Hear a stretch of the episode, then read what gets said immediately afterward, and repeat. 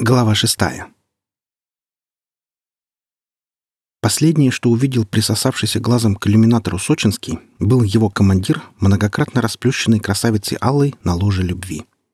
Младший лейтенант недолго страдал от зависти. Неожиданно пришла невесомость, и Анискина резво оттолкнулась от Ильина, вдавленного в силикон по самые ананасы. И это все, что старший лейтенант успела сделать. Газовый гигант спружинил и отшвырнул звездолет к черной дыре. Чудовищная перегрузка размазала Сочинского по иллюминатору, въехавшим в тыл айболитом, и если бы младший лейтенант не был занят жалостью к себе, то увидел бы Аллу, пикирующую на командира, которого заклинило на слове «Мать!». Огромный, едва не в половину солнечной системы газовый гигант выбрасывал пепелац из своих недр силой пара, перегретого до состояния гиперплазмы. Прямо в объятия новообразованной черной дыры, на орбите которой бибикал первый спутник планеты Земля. И трех секунд не прошло, как их засосало в непроглядную черноту. Никто не успел сказать «мама», даже Ильин. Его вариантов расчет можно было не принимать, так как тот изобиловал затейливыми приставками и трехэтажными суффиксами. Капитану вообще в эти мгновения было фиолетово на черные дыры. Раздавленный многотонный старшим лейтенантом, он никогда прежде не был настолько близок с женщиной. «Капитан со старшим лейтенантом», — обратился к начальству Сочинский с набитым сырником и ртом — а чем это вы занимались? Как только его извлекли из-под айболита и отряхнули от космической пыли, к Севе тут же вернулись выдавленные гусеницами аппетит и любознательность.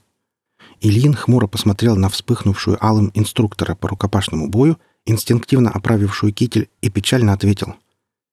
«Дурак ты, Сева, и уши у тебя квадратные. До младшего лейтенанта дожил, а круглее мозгами не стал». Они сидели в кают-компании, залитые непонятно чьим солнцем, на опостылевшей молочной диете, расстроенные и потерянные в полном смысле этого слова. Даже квадратные с отпечатками гусеничных траков уши младшего лейтенанта не могли растопить лед отчаяния и безнадеги. Куда и в когда их забросила энергия черной дыры, ответа не было. Перекопанная, просеянная по крупицам айболитовская база данных не содержала подсказок о месте их пребывания. Звездолет самолично вышел на орбиту какой-то планетки, вращающейся в стае себе подобных вокруг красноспектрального светила, и отключил гипердрайв до следующей выходки Сочинского. Ильин с ненавистью допил седьмой стакан молока, оттер усы и поднялся на ноги. «Значит так, экипаж, слушай меня внимательно», — начал командир и не закончил прерванный бурчанием собственного живота. Экипаж, не проронив ни единственной шпильки, застыл с сырниками во ртах. «Задание на сегодня будет такое», — продолжил Ильин. «Изготавливаем детекторный радиоприемник и искровой передатчик, подаем всякие сосы и терпеливо ждем хоть какого-нибудь ответа. Все понятно?» Экипаж молчал так, как будто Ильин стал прозрачным. Глаза и визоры устремились капитану за спину. Заразившись, Ильин повернулся, ожидая увидеть нечто большее, чем детекторные искровые фантазии. И увидел. Рядом с подарочком Вцепившись в его податливый корпус с щетинистыми многоножками, висел гигантский, неизвестно откуда взявшийся паука-лед. Орудийная башня пялилась главным калибром в мягкий иллюминатор, словно зрачком мегаглазавра. Ну, знаете, есть такие космические мегаглазавры, у них вместо языка зрительный орган в пасти. Они взглядом убить могут. «Стоять! Бояться!» — грохнуло под потолком. «Ваш корабль под прицелом дезинтеграторов! Сдавайтесь во имя великого Пью!» «А вот мне интересно», — проглотила тишину вместе с сырником Алла, «существуют ли в принципе миры, где принципиально не говорят по-русски?» «Боюсь, что если и существовали, то давно закончились», — ответил Ильин, выходя вперед. «Любезные», — откашлялся капитан. Он был не из тех, кого можно было убить взглядом мегаглазавра. Ильин был выпускником старой школы, гардемарины которые завтракали мегаглазаврами. «Любезные», — повторил капитан, — «чем вы думали, наставляя на нас свою пукалку?» Вам проблем мало?» В ответ главный калибр проткнул иллюминатор насквозь и замер, уставившись командиру в лоб.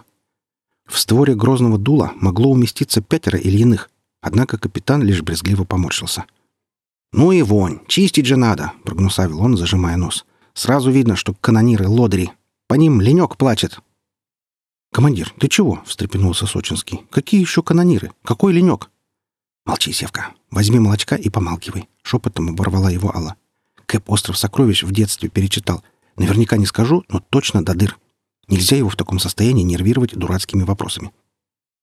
«Сдавайтесь!» — рявкнуло орудие выхлопом запущенного ствола. «Ага», — невозмутимо пообещал капитан. «За валенками только схожу». «На абордаж!» — заорал главный калибр. Высокая дипломатия, по-видимому, была чужда его владельцам.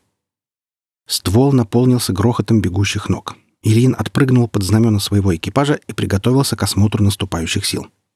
Выскочившие из ствола захватчики походили на космических пиратов времен Острова Сокровищ. Те же нелепые комбинезоны с шарообразными панталонами, ажурные воротнички, кучерявые манжеты. Размахивая кривыми саблями, пираты оттеснили экипаж от обеденного стола и замерли в благоговейном трепете. И было от чего. Горы сырников, миски сметаны, кувшины парного, жаба не сидела, молока, кого угодно могли вогнать в трепет. За долю секунды до того, как грязные пиратские лапы успели погрузиться в нежную творожную субстанцию, Ильин объявил, что завтрак окончен.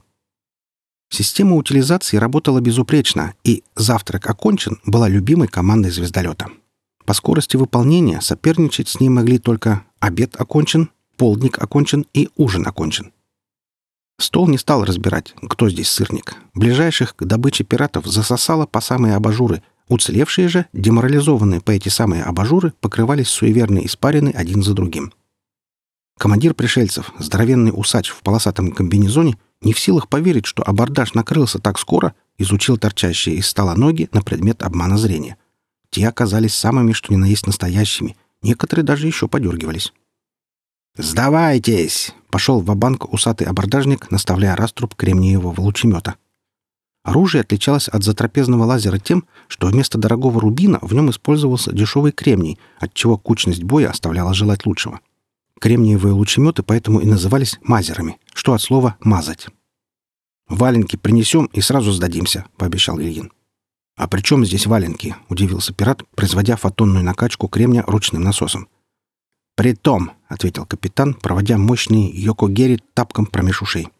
Обрезанный из бабушки еще подаренного валенка, тапок развалил пирата до основания.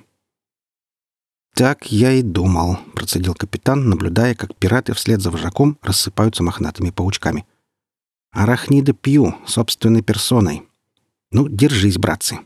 а, -а, -а заорал Сочинский, прыгая по кают-компании и отряхиваясь от пауков.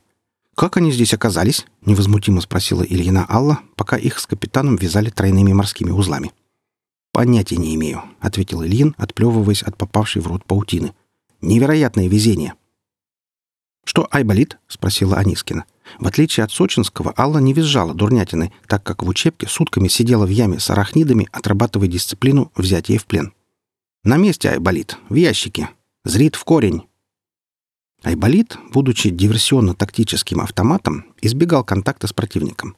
Если речь не шла о безопасности вверенного ему экипажа, 66-й бессовестно отсиживался в ящике с красным крестом, откуда в нужное время и в нужном месте выпрыгивал с бензопилой наперевес, как чертик из табакерки.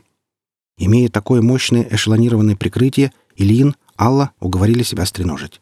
Все равно без огнемета сражаться с арахнидами Пью невозможно — Погрязший в невежестве Сочинский не знал ни тонкости партизанской войны, ни даже кто такие арахниды из Комова Пью. Проклиная трусливого Айболита, Севка бился, как лев, попавший в муравейник. Ильин и Алла с удовольствием досмотрели эпопею до победного конца. Они даже побились о заклад, сколько раундов выдержит младший лейтенант под шевелящейся кучей. Когда коконы с пленниками стащили в подсобку и оставили предаваться горькой своей участи, экипаж принялся держать очередной военный совет — много позади у них было, этих военных советов, но этот был единственным, где слово взял младший лейтенант. Его распирало от непроходящей молочной диеты, пучило от чувств. Да к тому же начальники, будучи связанными, никак не могли бы навалять за нарушение субординации. «Что это было, Кэп?» — шепотом заорал он. «У меня случился бред, или эти пираты действительно состоят из паукообразной мерзопакости?»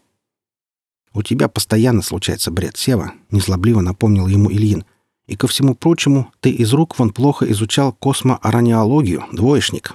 Вернемся на Землю, отправлю пересдавать». «Действительно, Севочка», — поддакнула Анискина, «как же тебя допустили к полетам во внешний космос, если ты не знаком с такими элементарными вещами?» «Какую еще космо... Чего там?» — выпучил правый глаз Сочинский. На левом возлежал кусок недоеденного сырника, примотанный паутиной к остальному севе. «Араниологию, чего-то тут», — ответил Ильин науку о космических пауках. «Эх, Сева, Сева!» — вздохнула Анискина.